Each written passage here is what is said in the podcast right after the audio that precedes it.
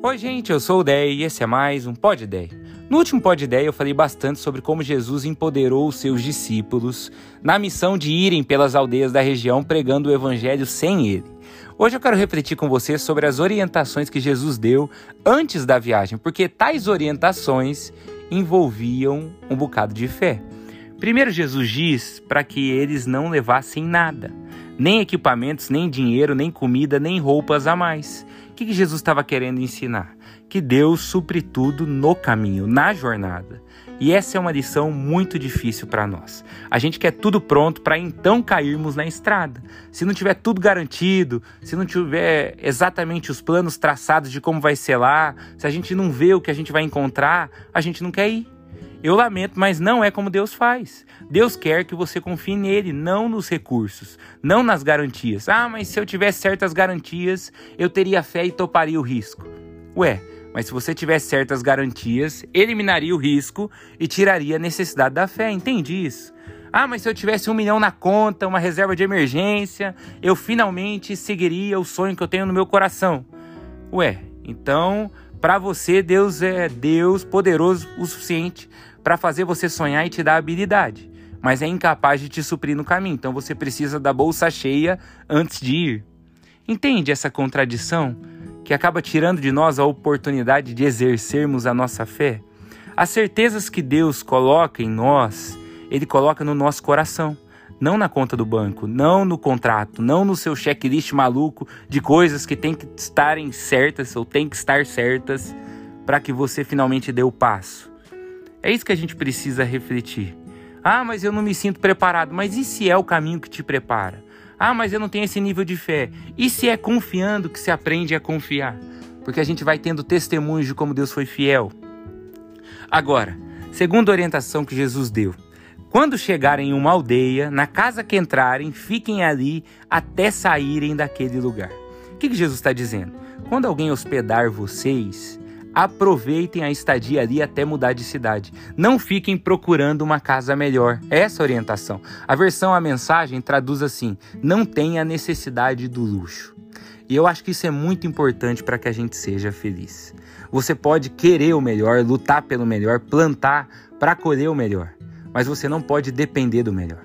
Você pode querer muito comer sushi toda noite, mas você também precisa conseguir dormir contente quando for pizza da promoção. Você precisa ser capaz de ser feliz com menos. Por dois motivos. Primeiro, porque existe o lado bom da simplicidade.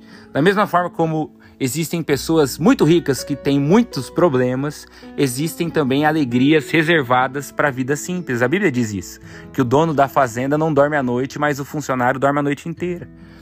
Deixa eu dar um exemplo aqui que eu quero dizer. Eu lembro que quando a gente chegou na Austrália, a gente alugou um apartamento, nós fomos numa loja de departamentos lá e a gente comprou seis pratos, seis copos e seis talheres, que era exatamente o dobro do que a gente precisava, porque era só eu, a e-mail e o. Daí quando a gente voltou e retomou toda a nossa louça que estava guardada, pensa no meu desgosto na primeira vez que eu fui lavar tudo aquilo. Bol, taça, xícara, três tamanhos de colher, três tamanhos de garfo, três tamanhos de faca. Aquele monte de coisa e eu só pensava, a gente não precisa de tudo isso. A gente não precisa de 20 tipos de panela.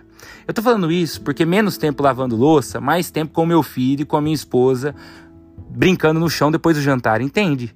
Eu não tô dizendo para você que você não pode sonhar que você não deva querer ter muito. Tá liberado de sonhar, faz bem. Eu mesmo amaria ter uma casa em Miami.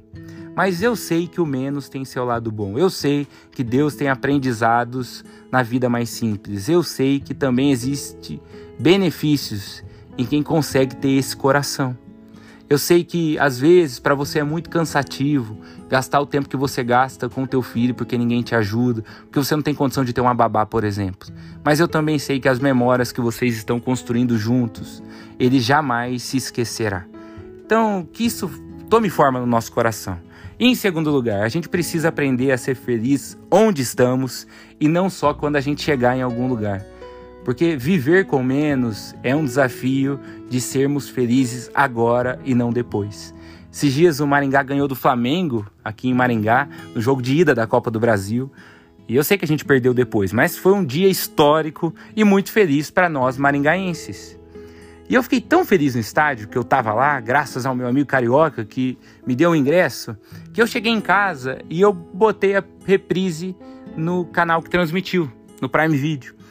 E eu achei muito interessante que quando o Kleber Machado viu a torcida fazendo festa e os jogadores fazendo festa depois do jogo, ele disse assim: Talvez alguns achem que essa festa toda do Maringá é comemorar antes da hora, porque ainda tem o jogo de volta. Mas não acho que é comemorar antes da hora. Eu acho que é comemorar a hora. Não tem nada ganho, mas foi um dia lindo. E meu Deus, nessa hora eu achei muito sábio o que ele disse. Não tem nada ganho, mas foi um dia lindo. Como a gente precisa pensar assim? Ok, não está tudo resolvido, não acabou a crise, não superei totalmente essa questão, não estou plenamente livre do problema, mas quer saber? Foi um bom dia, já vi Deus agindo, o hoje passou e é o que basta para mim. Porque hoje eu creio, amanhã está nas mãos de Deus. Então pense nisso, que Deus te abençoe muito. Até amanhã. Tchau, tchau.